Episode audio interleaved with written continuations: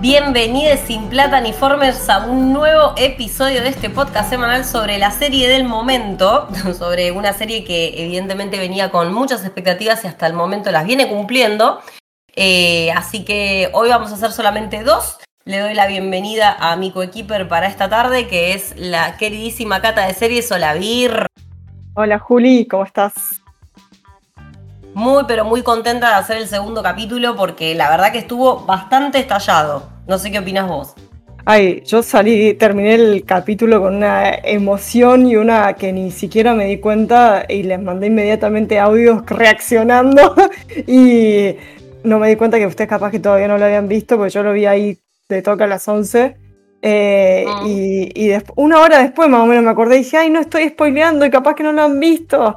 Así que les mando eh, mil disculpas a mis compañeras por cagarles la vida. Eh, o sea, está todo el mundo haciendo malabares para esquivar los spoilers en redes sociales y vengo yo y les clavo ese audio. Ay, qué horror, qué mal que me sentí.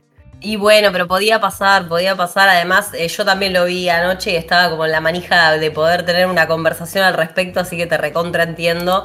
Eh, esta vez lo vimos como todas muy, muy divididas, así que, que, bueno, que a veces puede, puede pasar. Por eso WhatsApp tiene que incorporar una opción de spoilers tipo la de Telegram. Sí, o nosotros tener un grupo en Telegram.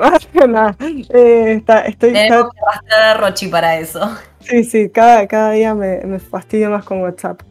Em, bueno, vamos a lo que nos compete. Este vamos a lo que nos compete. Un pequeño recordatorio, ya es con spoilers, ah. de acá en más, para que sepan, lo, ya lo recordamos la vez anterior, pero cualquier cosa sepan que ya no vamos a hacer una parte sin y una parte con. Asumimos que si le diste play es porque lo viste, así que bueno, sí, ahora sí podemos arrancar. Muy bien ahí, porque yo ya me estaba olvidando. Yo ya es que tengo unas ganas de empezar a alargar que. Por favor. Estoy que, que, me comento encima. Literal. Bueno, este segundo episodio, Infected o Infectado, eh, está dirigido por Neil Druckmann, que es el eh, co-showrunner, eh, que a su vez es el o digamos, una cosa así, de, la empresa de videojuegos que lo hizo y es, eh, eh, digamos, así que esta, a veces eso también yo creo que se nota cuando lo dirige uno o el otro, eh, porque me parece que como que este tiende a hacerlo más como el videojuego, ¿no? Vale, obviamente que, que, el otro le va, le fue haciendo recomendaciones que tiene un poco más de, experiencia y también fue metiendo bocados en el... Ah, bueno, porque el guion en realidad es de Craig eh, Massin. Así que bueno, eh, este, me gustó mucho este episodio que otra vez arranque metiéndonos más contextos y más detalles de esta eh, pandemia de Cordyceps, eh, que entonces nos traslada otra vez al año 2003 en Yakarta, que como habíamos dicho, esta serie como que no te cuenta todo, no te explicita todo, va tirando cositas y vos después las, las unís. A veces son, pasan como dentro del mismo episodio y otras que no. Por ejemplo, yo anoche cuando les, les contaba los audios, en el primer episodio se nombra a una tal Riley, creo que era. Y como que cuando Marlene le está hablando a, a, Ellie y le dice eh, de las luciérnagas, le dice que acaso Riley era una terrorista, porque ella eh, define así, a Eli define a las luciérnagas como terroristas. Entonces ese nombre yo lo anoté y le puse un signo de interrogación. Yo creo que algo va a haber con eso, porque si no, no lo hubieran mencionado, digo, si eh, te, lo saltás. Y bueno, en el episodio pasado veíamos que estaban desayunando eh, la familia Miller eh, y escuchan en las noticias que hay levantamientos, eh, bueno, sí, conflictos. Incidentes, como en un paraguas muy general, como que se sabe que está pasando algo en Yakarta, pero no se sabe exactamente qué.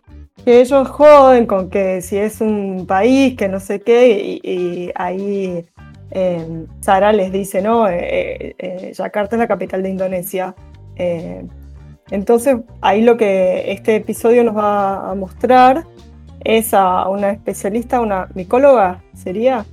Una micóloga, sí. Según por lo menos lo que, lo que dijeron en la serie, lo llamaron profesora de micología, así que Lo vamos a dar por bueno. Tal cual donde le, eh, es como que es la persona, la experta, que tiene el, primer contacto con un cuerpo infectado.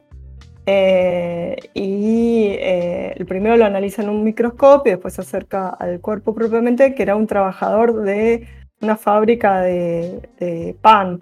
que hay toda una hipótesis ahí dando vuelta en las redes que este, este hongo está, está vinculado al pan, ¿no? La harina. Eh, a la harina.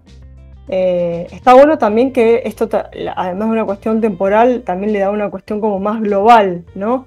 Porque no es como un apocalipsis solo en Estados Unidos, ¿viste? Sino que tiene su, cuestión eh, global. Aunque digo, no, no, no pase nunca nada, no nos muestren cómo es el 2023 en otras partes, pero bueno, al menos esto nos da una pista de que fue un fenómeno global.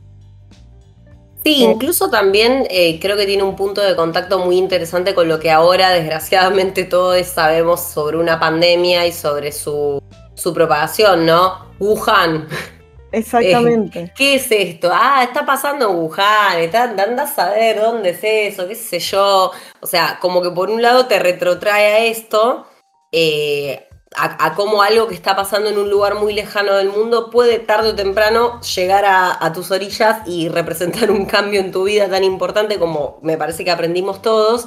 Y también es interesante porque, continuando un poco con, esta, con este opening que tiene esta, esta escena de apertura que tiene el capítulo, la científica concluye que no hay nada más por hacer que no hay vacunas, que no hay medicina, que es muy parecido a lo que nos decían en el, anterior, en la escena de apertura anterior, que no hay con qué eh, detener esa, esa pandemia, esa futura pandemia, y que por lo tanto lo que ella recomienda es básicamente volar la ciudad, eh, tirar una bomba porque no va a haber manera.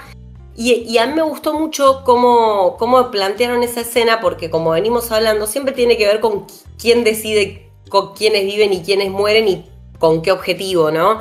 Y ahí vos lo que tenés es esta experta, esta opinión autorizada que termina de tomar una decisión fría que va a afectar la vida de miles de personas y después de eso lo único que pide es volver a casa con su familia. Es como un escenario de derrota absoluta. Y me, me, pareció que sigue siendo lo que más miedo me da, incluso con lo que me asusté este episodio, porque este episodio estuve bastante, bastante asustada pero es, lo que más miedo me da terminan siendo estos momentos.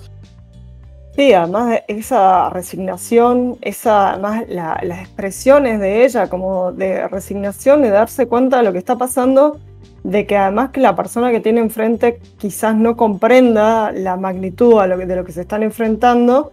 Y también es muy fuerte porque ella eh, dice bom, no, o, como, como que aunque esté en otro idioma, vos entendés que lo que, lo que está planteando es una bomba, es la aniquilación, porque mm, eh, es lo más efectivo eh, como para tratar de, contener ese, ese, tipo de pandemia.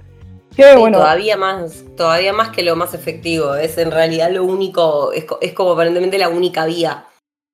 Tal cual, que, que después, esa, eso por eso te digo que estaba bueno, como que ellos van tirando cosas y después las retoman y vamos a ver escenas más adelante cuando eh, salen, digamos, eh, eh, el trío de Ellie, Joel y Tess, que ven un, hueco de una bomba y Ellie pregunta, ah, acá se tiró una bomba y ahí Tess le responde, sí, acá fue uno de los pocos lugares donde eso tuvo eh, algún efecto, digamos, como que, como que se bombardearon grandes ciudades y no en todas lograron eh, como contener y que además sobreviva, porque digamos, si no te mató el cordyceps, te mató la bomba. Entonces, como que eh, decir, digamos, lograr eso era bastante complicado, ¿no? sí, bastante caso perdido todo el escenario. Sí. Hablando de escenario, eh, ahora sí que por fin tenemos nuestro primer vistazo panorámico de, lo, la afuera, eh, a cielo abierto y de esa ciudad eh, consumida por el Cordyceps. sí. ¿qué te, pareció toda esa estética? Ah, la verdad que me encantó. otra vez, como había dicho Rochi la vez pasada, me hizo acordar mucho a Alice in Borderland Eh, bueno, HBO siempre tiene muy buena calidad y se nota este ojo que vos, que, vos decís del director detrás del juego, porque en, en Twitter estuvieron circulando muchos paralelos de imágenes y es evidente que quisieron hacer la estética lo más, lo más exacta posible. Eh, y me encantó, me, gustó mucho. O sea, igual la parte visual es lo que digo siempre. Cuando entramos a una serie de HBO suele ser el punto en el que damos por descontado que vamos a ver una maravilla. Después uno puede encontrarse con cosas eh, y cuestionar un guion o una actuación en particular o lo que sea, pero ya entras con placer visual garantizado. Sí, de hecho, como que cuando eh, una anécdota que, que leí es que este Neil Druckmann quería hacerla particularmente en HBO porque como que y con formato episódico, digamos, de serie de televisión, eh, y dijo tipo eh, The Wire, eh, Los Sopranos, em, Six Feet Under como mis series preferidas, no, The Leftover, mis series preferidas son de HBO, dijo. Entonces, como, ¿qué tengo que hacer para hacerla ahí? Y creo que Massín le dijo, nada, cruzamos la calle, yo les digo que la hacemos y listo. Porque obviamente es que eh, él, eh, después de haber ganado el Emmy por la mejor serie y todos los premios, todo el reconocimiento por Chernobyl, HBO como que ya tenía tarjeta verde con, eh, o sea, luz verde para hacer lo que quisiera. Entonces, él va, presenta, van a la reunión con los ejecutivos y, este Massin presenta toda la idea y, y se queda callado escuchando y dice, yo no voy a contar esta historia que ya le he contado mil veces, a ver cómo la cuenta alguien más. Y dijo que la había contado como perfecta, los ejecutivos les re gustó la idea y bueno, salió, ¿no? Pero también me gusta esto porque si bien es muy similar al juego, también le van introduciendo cositas que me parece que está re bueno para, para, para lo que están, que es otro formato, ¿no? Como esto del contexto del noticiero, ahora lo de Yakarta, eh, por eso tampoco está en el videojuego, entre otras cosas que te voy a contar que ya me enteré que no están. Ah. Ay, me encanta. Porque, viste, si uno va investigando de chusma, porque, porque todos tenemos como ese shake, te va, depende de cada persona. Yo, yo lo tengo con los libros y estaba viendo gente que dice, estoy jugando el videojuego antes de ver la serie. Y, después estamos las que queremos investigar y chusmear porque, bueno, sabemos que por ahí, no sé si, si vamos a terminar jugando o no. Yo siempre digo o no porque nunca sé para, nunca sé para dónde terminan mis obsesiones con las cosas que consumo. Eh, pero está bueno ya irse enterando de algunos detalles. Con, respecto a eso también, eh, a medida que pasan los capítulos te vas enterando más cositas de, de hongo, te, vas enterando más cosas del cordyceps. Eh, una pregunta que nosotros nos hacíamos, que era cómo le afecta a las distintas personas, y, en un momento Joe le explica a, a Eli que hay gente que por ahí está circulando 20 años con su infección y otros que por ahí en un mes ya está, son una, una artesanía en la pared como el que vimos en el episodio pasado. Y eso también me, parece interesante porque nuevamente el paralelismo es lo mismo que pasa con cómo afecta cada, los virus a cada cuerpo, ¿no? Eh, es imposible establecer paralelismos, es lo que decíamos la otra vez. Si esta serie salía en 2018, capaz que ni se nos ocurría, pero ahora es como todo demasiado, demasiado palpable, demasiado reconocible. Eh, y también se enteran ahí que a Ellie, la, que, a Ellie, se infecta por entrar en un, en un mall, en un shopping clausurado dentro de la zona de cuarentena. Em, que, que, bueno, la muerden ahí y la encuentra esta chica Marlene, que es la de las luciérnagas, y deciden encerrarla porque como no tiene una reacción inmediatamente, la quieren estudiar, quieren ver qué pasa con ella. Y como van corriendo los días y en ningún momento pierde la conciencia, que ahora sabemos que por eso le hacían contar del 1 al 10 muy despacio y, mover los dedos de la mano y demás, eh, descubrieron que quizás ella, o sea, su, cuerpo, su sangre, asumo, eh, puede llegar a ser la clave para el proyecto que ellos tienen en el oeste, eh, que es un laboratorio que está intentando encontrar la cura. Sí, totalmente. O sea, ella tiene inmunidad, digamos. Hay que ver cómo generó esa inmunidad para tratar de, no sé si sea un, sí, la vacuna o el antídoto, digamos, para tratamiento. No sé. Yo creo que debe ser preventivo, más bien, eh, vacuna. Eh, sí. Me gustó ah, o ambas, algo que les permita contener el desastre, básicamente. Tal cual. Me gustó mucho ahora que, que hablas de él y, cuando le, que va haciendo preguntas y me gusta que sea curiosa, ¿no? Como, como cualquier adolescente. Y como que ella hace preguntas sobre como el, mundo actual, ¿no? Cómo, cómo son estos eh, seres, pero también hace preguntas como de cómo era el mundo pre-pandémico, le voy a decir pandémico o pre-infección. Y, y, me gusta mucho eso, como que o cuando van cruzando em, el, el, hotel que está lleno de agua y se pone a jugar, como que ves eso, que es, al fin y al cabo es una niña, o sea, que se cuele al, al, al mall prohibido, digamos, esa, esa eh, este episodio me gustó mucho eso también, poder conocer un poco más todavía a, a Ellie, ¿no? Em, me encantó como también como arranca eh, después en, el 2023 con ella despertándose y los otros dos mirándola a punta de pistola, como a ver en qué momento se convierten en estos, en estos bichos.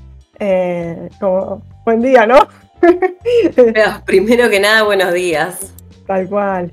Em, y, bueno, como que también eh, ahí se va, se empieza a construir también un vínculo con, con Tess, ¿no? Porque es como la que más le responde esta, estas preguntas. El otro sigue reparco, reosco, eh, eh, como más infranqueable y, y en cambio como Tess es la que le responde lo de las bombas, lo que le, le va respondiendo algunas cosas, ¿no? Como que empieza también a surgir ahí como una cuestión de protegerla. Yo no sé si es como un entre comillas, grandes, comillas, cuasi instinto maternal o, un, instinto de la mercancía tiene que llegar bien porque somos traficantes y, entonces, eh, pero como que sí se empieza a, empieza a sentir eso, ¿no? Eh, que también eh, creo que hay una cuestión de construir un vínculo con ella para que te rompan el corazón después no, desde ya que el, objetivo primordial es traumatizarnos, eso seguro. Pero, pero sí creo que tiene un poco y un poco de lo que vos decís. Por un lado, Test tiene un objetivo, que ahora nos podemos plantear algunas cosas sobre ese objetivo sabiendo lo que ahora sabemos, ¿no? Que es que ella estaba infectada. Eh, entonces quizás se te plantea la duda de qué tanto todo lo que hace es porque realmente tiene la expectativa de sobrevivir o porque está intentando que Joel de algún modo logre conseguir ese motor. Eh, y hay un poco del objetivo que quiere lograr y por otro sí, hay como un... No, lo llamaría, no, no sé si es tanto un instinto maternal, creo que eh, cualquier personaje que hubiese estado en el rol de Tess y que no sea tan osco, digamos, tan parco como Joel, tendría la misma reacción, porque lo que siento es que ella, sí, ¿cómo no le va a responder cosas? Debe, debe incluso hasta darle una cierta ternura pensar que esa criatura no, no tiene ni siquiera registro de lo que era el mundo antes, que hay una parte de la historia que ella no conoce. Claro, pero además hay dos escenas que, que, te traigo que, que me hacen pensar también que es un poco más que simplemente responderle, porque eh, cuando em, eh, al, creo que es al inicio, como que em, apenas se despierta Eli, eh, Joel dice, vamos, llevémosla de nuevo a la zona de, cuarentena. y entonces ella le dice, no, pero si la, llevamos y la ven mordida, la van a fusilar. o sea, es como, es el destino inevitable, ¿no? y después cuando ella le explica esto de que los, el hongo crece por debajo de la tierra, como que tiene como una fibra o un cable, digamos, que conecta a todos los cuerpos infectados, mm, a su, vez con, estas como raíces. Eh, ella le dice como tipo, ten cuidado que vos sos inmune, pero esto no te libra de que te despedacen, una cosa así, y trata de mantenerte con vida. Es como, para mí ahí son como dos situaciones en las que ella está preservando la vida de Ellie en particular. Entonces, yo creo que, es como que se va tejiendo un vínculo eh, entre ellas. Em, sí. No, eso seguro, y quizás si hubiese perdurado el personaje de Tess, también era como otra relación, ¿no? Más profunda. Pero bueno, eh, sí, hay, hay como. Me parece que la serie está muy centrada, más allá de las cosas que van pasando y de que acá tenemos nuestras secuencias de acción, por así decirlo, es una serie que está mucho más centrada en el vínculo entre los personajes. Que esto creo que no, recuerdo si lo había charlado con vos o si lo charlé con Ger de Pizza Birra Marvel el, viernes. Los días son difusos, no sé si lo charlamos aéreo o no, pero tiene mucho más eh, foco en esos vínculos. Em, que por eso también te hace pelota, te hace pelota después. Y hablando del después, vos dijiste algo importante que es esto de las fibras que conectan a todos los cuerpos, que es lo que hace que te haces un, si pisaste mal, si hiciste un ruidito, estás complicado. Una cosa muy Quiet Place que tiene también eh, esta trama y que tiene que ver con los chasqueadores, como veo que les están diciendo lo mismo en redes, porque creo que acá no sé si lo han nombrado todavía, los clickers, que son estos, estos infectados que no ven, pero que escuchan, pero perfecto, y que tenés que hacer el menor ruido posible, que eso es lo que le suma atención a toda la escena en el museo. Sí, eh, yo la eh, Quiet Place te la debo porque yo terror no miro y no sé qué estoy haciendo viendo de las sofás porque ayer ya no sabía de qué prenderme para, para contener eh, el cagazo que tenía. Pero vos fíjate que a mí me, me, gusta mucho eso también del silencio, de las miradas, de cuando él le explica, no ven, pero, pero escuchan muy bien con, con señas, todo eso me gustó. Eh, y esto de, la, de, la, de las raíces, por decirlo de alguna manera, que se que conecta al hongo, eso no está, creo, en el juego. Eh, lo, eso lo introdujeron en la serie y sacaron otra cosa del, del juego, que es la, una de las maneras en el juego hay dos maneras de infectarte. Una por mordida, que lo vemos nosotros también en la serie, y la segunda es como por la concentración de mm, esporas de cordyceps en el ambiente. De tipo tosé y bueno, la cuestión es que eh, ellos en el videojuego usan máscaras, tipo como las máscaras de gas, y no querían introducir eso en la serie. Querían que se les viera la cara a los personajes. Lo cual me parece también genial, porque si van a hacer señas y miradas y no sé qué, me parece que está, bueno que, les podamos ver la cara completa y no tengamos una máscara adelante. Eh, y, este cambio entonces de pisar un cosito y se te viene la horda, eh, me parece que también eh, es un cambio, digamos, interesante en pos de, esto que, están contando y están mostrando, ¿no? No sé qué les parezca a, los fans del juego estos cambios, pero para mí me parecen súper interesantes. Sí, además también sirven para hacer la experiencia televisiva, es lo que decimos siempre, de un medio para el otro hay cosas que las tenés que modificar sí o sí. Y de hecho, a mí también me gustó mucho eso que decís, que, que se tengan que hacer señas para comunicarse, toda la tensión que se genera eh, cuando están tan cerca de, Y no les quiero decir estos bichos, porque siento que cuando les digo estos bichos los deshumanizo y básicamente son personas infectadas con un hongo asqueroso. Pero... Pero digo, pero le voy a decir los bichos para poder facilitar el, momento. Me encantó cómo estuvo cómo estuvo grabada, filmada esa escena, me parece que está increíble. Ellos tres están muy bien. Es un gran episodio para Bella Ramsey, porque si bien ya había entrado teniendo mucha presencia, ahora la pudimos ver más tiempo en pantalla y definitivamente creo que esa, esa dupla con Pascal está muy, pero muy bien casteada. Me gusta cómo se está armando. Pero, pero bueno, la cuestión es que acá también un poco el tema que hablábamos del póster, que recuerdo que Rochi la vez pasada decía, si yo ya veo que están ellos dos solos, me imagino que a la hija de él le va a pasar algo. Y un poco nos pasaba con Tess también. Totalmente. Como que algo iba a ocurrir ahí. Sí, tiene olor a muerto, yo lo vi desde de entrada, digamos. Eh, pero, qué sé yo, también igual está bueno, como eh, lo, que actúa Anator está zarpado. Eh, y, bueno, ahí en el me gusta también, eh, o sea, como que hay mucha complementariedad con, Pedro Pascal, además de, Vela, pero es como con él que lo puede como influenciar, como que le, trata de transmitir, como que ella es la, mina ruda, en el primer episodio cuando la, ataca el de la batería, ella como que es la jefa, pareciera mi, de, Pedro Pascal, eh, es como que se banca lo que la caen a palo, ¿viste? Y, de repente en este episodio como que ves que, empieza primero a, creer, a tener esperanza en que, en que Ellie puede ser eh, la, cura, el principio del, fin de, la enfermedad.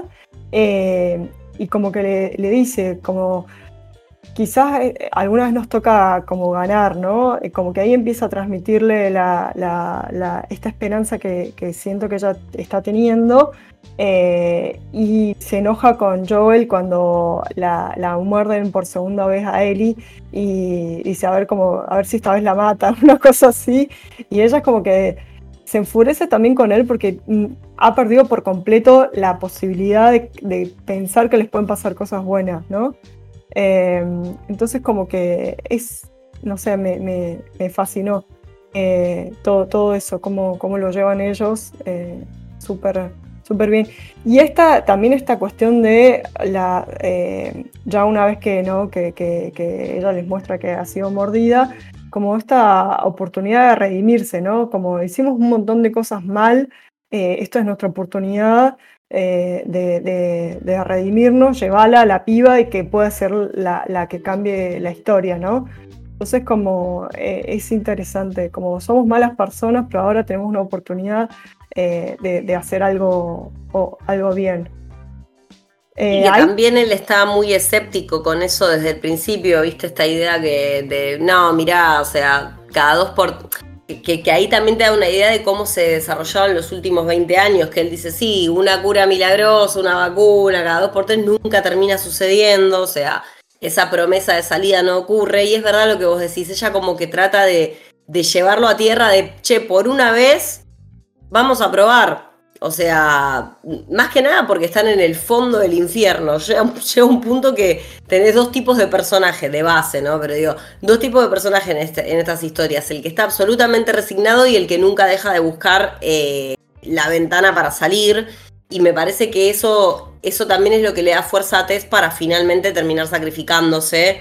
Porque ella no sabe realmente cuánto tiempo va a sostenerse su infección y y esta cosa de decir salva a quien podés, que, es lo que le hice a él antes de, separarse, esta cosa de salva a quien vos puedas, porque no, no vas a tener muchas oportunidades tampoco. Entonces, eh, el salvar que está a tu alcance, salvar que podés salvar, yo ya estoy infectada, de un modo u otro esto se terminó para mí y que toma, y toma la decisión. Y bueno, está esa secuencia horripilante con, con el infectado que, es como que mete el hongo entra por la boca y es muy desagradable de ver, pero que también te recuerda que en definitiva es un hongo, que no es que necesariamente va, va a usar la violencia contra vos el hongo, lo que quiere es reproducirse, lo que quiere es propagarse, entonces eso lo hace todavía más aterrador, ni siquiera es que te van a despedazar o te van a morder.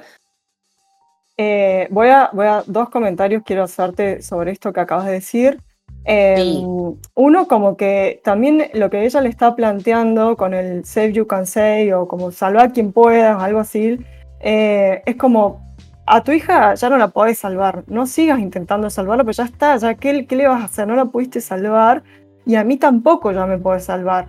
Así que seguí para adelante, eh, no hay tiempo para despedidas, como no la tuvo con su hija, no la tenés conmigo, así que agarra la piba y, y andate pero como que, mm, viste que él medio como que sale solo para adelante y la piba, eh, Eli, sale como un poquito más atrás y le dice, pará, no la podemos dejar atrás. O sea, como, y es como que los dos me parece como que eh, eh, mutuamente se, culpabilizan, ¿no? O sea, Joel culpa a Eli y Eli lo culpa a él por, por dejarla atrás, ¿no? Esa, esa situación como que todavía, viste, te das cuenta que entre ellos todavía no hay confianza, no hay un, vínculo. Em, y después el otro tema es que ese beso fatal eh, no está en el videojuego. En el videojuego em, a Tess la, matan los de Fedra. Y de hecho a las luciérnagas las matan, eh, digamos, los de Fedra. Pero como que, hicieron un cambio ahí que también me parece re bueno. Primero por esta cuestión de la, de la economía de la violencia, como, como vos decís, que es mucho menos eh, violento ese, ese beso. Eh, desesperante, no por el beso, sino porque no prendía el maldito encendedor. Por, Ay, sí, por favor. Que era. Eh, pero mm, la, decisión para mí, primero que eh, a, Sara ya la mató una bala del gobierno o del Estado, por decirlo de alguna manera, 20 años atrás, todavía no era Pedra, pero eh, ¿Y qué va a hacer ahí además? ¿Por qué Fedra tendría que estar como patrullando fuera de la zona eh, de cuarentena? Entonces como que me parece bueno como el, rumbo que le dieron. Las luciérnagas se matan entre sí porque uno se infectó y a su vez eh, a ella, digamos, ya está mordida, que eso sí pasa en el videojuego, y después la, digamos, estocada final se la da este beso, que a mí me pareció además hasta poético, como su acto en pos del bien común, ¿no? toda esa escena de tirar el, ah, las bombas y, no sé, a mí, a mí me, me re gustó, además como es algo como íntimo, como le ves la cara a ella casi, con, le puedes leer lo que está pensando, lo que está sintiendo, eh, y medio como que hasta se deja besar, ¿no? Eh, no sé. Eh. Lo que pasa es que ya está, está paralizada, en realidad yo lo que sentía ahí es que estaba paralizada del terror, porque tenía, más allá de que ella, ella ya había aceptado la muerte, eh, toda la situación de ver ese ser que se te aproxima, que era un ser humano igual que vos, o sea, el horror de lo que estás viendo, eh, es muy impactante. Y yo un poco lo que le leí fue eso, fue en, esos últimos minutos lo que ella quería lograr, sí o sí, era poder prender el encendedor para terminar con eso. Y por muy aceptada que tuviera la muerte, la última imagen que tiene antes de morir es, es espantosa ese, es el horror de lo que vienen viviendo los últimos 20 años eh, y ahí en su cara. Yo un poco lo que leí es eso en esa, en esa actuación. Eh, pero sí, entiendo también que va a ser un parte un mal comienzo para Joel y para Ellie, porque es cierto que se van a. Se, nota que hay esta, esta cosa de echarse la culpa mutuamente por lo que pasó. Que lamentablemente seguro no sea la última cosa que tiene que ver Ellie de, de che, bueno, hay que decidir que hay uno que se va a quedar atrás y no va a haber solución para eso. Como que tiene todo ese condimento de una criatura que se está exponiendo, una criatura re eh, tough cookie, como me gusta decir a mí, o sea, re ruda, pero no deja de ser eh, una, una, niña de 14 años. Em, así que bueno, sí, creo que va a ser un parteaguas. Y también quiero mencionar eh, que viste que Tess le dice que la lo lleve con Bill y Frankie. Sí. Bill y Frank, en realidad no Bill y Frankie, les puse nombre de. les puse el nombre de dúo de sitcom de los 80. Estaba pensando eh, exactamente en eso. Sí, sí, sí, sí, como que le, bueno, ahora van a ser Bill y Frankie para mí, ya fue. Pero mm, que lo lleve con estos Bill y Frank, que ya en el episodio anterior eh, entendemos que son las personas con las que se mandan los códigos de las canciones. Habría que ver qué es lo que, quiénes son estos tipos y por qué le pueden llegar a ser utilidad a Joel para llevar a Ellie al destino. Exactamente, ya los mencionaron ahí con lo de las canciones. Yo no quise averiguar nada, no trato también, es como una mezcla entre curiosidad y querer saber, pero a la vez no, no spoilearme eh, entonces, bueno, ni siquiera me fijo quién los interpretó. Muchas veces yo ni siquiera entro a IMDB porque si vos ves que Anna Torf está a dos capítulos, decís, ya está, ya la, van a matar. ¿Cómo? Ahora quiero ver cómo, no sé qué, pero seguro que la matan porque si están solo dos episodios en IMDB, que la. Entonces, como que, eh, como que me autospoileo, entonces trato de evitar eh, hasta, hasta eso. Entonces, no quiero ver ni quiénes son Bill y Frank por, por las dudas, aunque sí tengo curiosidad. Y, también quiero saber qué fue de la vida de Tommy. ¿Dónde está el, eh, Tommy? Eh, ¿Dónde, ¿Dónde está Tommy? Sí, sí, sí. ¿Dónde está eh, Tommy? Que, que, eso también no estaba, según vi en alguno de los videoanálisis, porque, bueno, obviamente consumí un par, decían que lo de Tommy no es no, está esa línea con las esa conexión con las luciérnagas en el videojuego. Como que ellos lo hacen para que sea menos fortuito y menos tirado de los pelos todo el intercambio entre Joel y Marlene para después entregarle a Ellie. Está bueno. sí. me parece, son decisiones de, ¿no? de, para adaptar que, a mí me parece que, son fructíferas. Eh, me gustó también mucho en este episodio la, dimensión drama. O sea, no había mucho suspenso o terror, no sé, pero a la vez también mucho drama, eh, bien, bien condimentado. Eh, me, pareció que, está. La verdad es que a mí me gustó un montón todo. Eh, yo estoy, sigo re adentro, no me ha defraudado ni un poquito. Me gustó todo los escenarios, eh, eh, todo, la verdad. No tengo ni una queja. Por mm. ahora. Por ahora viene como viene y la verdad que viene muy bien. Yo también la estoy disfrutando un montón. No, no pensé que me iba a enganchar con este tipo de historia, pero bueno, nunca dejo de sorprenderme cuando le doy play a algunas cosas, así que creo que, viene muy bien. Evidentemente la recepción está siendo muy buena. Eh, porque nada, se está hablando por todos lados, es, eh, la está viendo mucha gente, ya empezaron a aumentar como luego las ventas del juego también, que es ese, ese empujón paralelo que hacen los productos, lo mismo pasó con los libros de George Martin en su momento. Eh, así que, que nada, anticipo que vamos a tener muy buenos domingos, Vir, muy buenos domingos si esto sigue como va. Te juro que también, yo siempre era como que tenía tres cosas medio como baneadas de, de, de, de ver, eran los aliens, los zombies y los robots bueno, ya he visto aliens, ya he visto, ahora estoy viendo, no son zombies per se, pero bueno, casi. Eh, así que ya en algún momento me voy a terminar de amigar con los robots, seguro. Y, nada, está, me, parece re interesante también eso, como eh, estar dispuestos a, abrirse a historias, ¿no? Porque digo, más allá de sean aliens, zombies o robots, son, son historias, son, son historias que más que trascienden eh, a, la cuestión esa, eh, que no, están ahí para hablarnos de otras cosas, me parece. Sí, 100% es una serie de ese estilo, está ahí para hablarnos de otras cosas, ya desde el planteo inicial. O sea, ese para mí es como, como un lindo ensayo sobre lo humano lo que vinimos viendo hasta ahora, que los contextos apocalípticos puede estar hecho más para el lado de la acción o puede estar hecho más para el lado del desarrollo de personajes.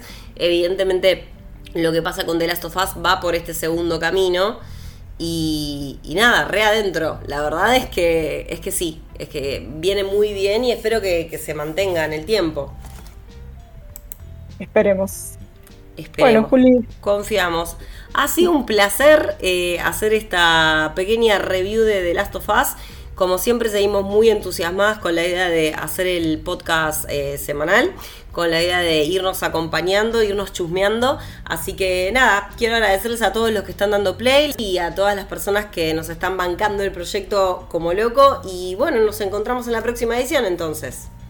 Eh, dejen comentarios si quieren, eh, ya saben, en las redes nuestras, ya sea por mensaje privado o en el mismo post. Eh, y vamos intercambiando y vamos compartiendo esto que creo que es también parte del placer que lo podamos ver y comentar y charlar y cebarnos todos juntos. Sí, comenten, comenten, comenten que a nosotras nos gusta, nos gusta todo, nos gusta cuando están de acuerdo y nos gusta cuando nos llevan la contra también, así que no se priven de, de comentar. Tal cual. Bueno, muchas gracias por acompañarnos una vez más. Nosotras somos Simple, Simple Taniforma, Cata de Series acá conmigo, Vir soy la Rochi y van de la series Lucía que van a, que bueno, ya se van a, vamos a ver si las arrastramos en algún momento un episodio, pero si no ya las van a estar escuchando en los próximos episodios de la entrega de premios y no se olviden que todas las semanas tienen un mini episodio de La Forma del Agua, que es el que está llevando Rochi para hacerles una recomendación de dos películas en base a una temática en común, así que tampoco se pierdan ese, ese podcast y nos vemos la próxima. Un abrazo fuerte, Juli. Otro para vos. Adiós. A la próxima a todos. Chao.